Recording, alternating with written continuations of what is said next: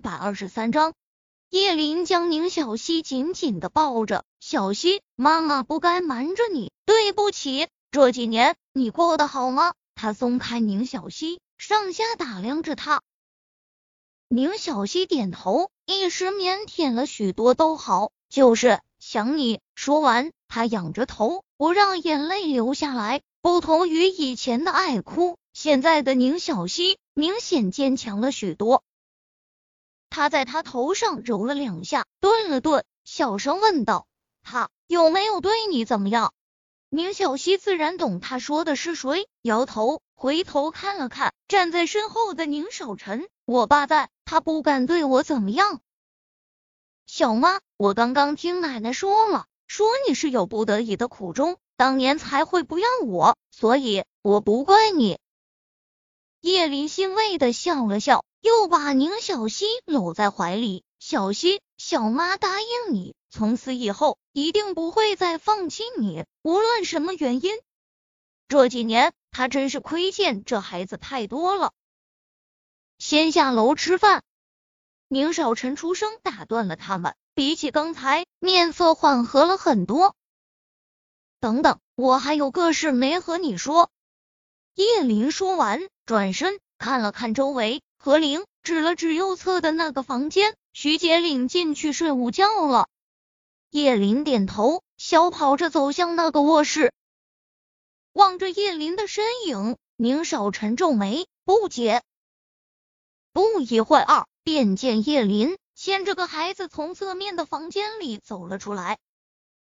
宁小溪看清那孩子的长相时，一惊，这不就是表叔婚礼上见过的那个孩子？只是他，这是什么意思？宁少臣明显的眼神沉了下去。楚雨洁和他说过，叶林又生了个女儿。当时知道沈贝依没死，他太兴奋，并没有去纠结这个孩子的问题。叶林在叶小莫头上揉了下，低着头，缓缓开口道：“小莫，叫人，叔叔好，叔叔。”叶林哭笑不得的低头看着对着自己做鬼脸的女儿，他分明在里面教他要叫爸爸的。他没有抬头看宁少臣，都能感觉他冰冷的眼神。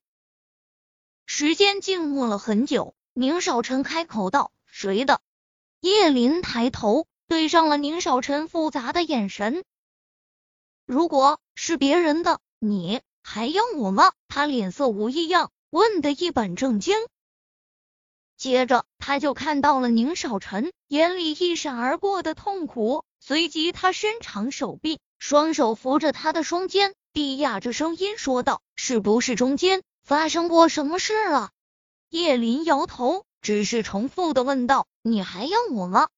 宁少臣喉结滚动，抿了抿薄唇，点头：“要。”宁少臣，你是有多爱我呀？让你喜当爹，你也乐意？他憋着笑，调侃他。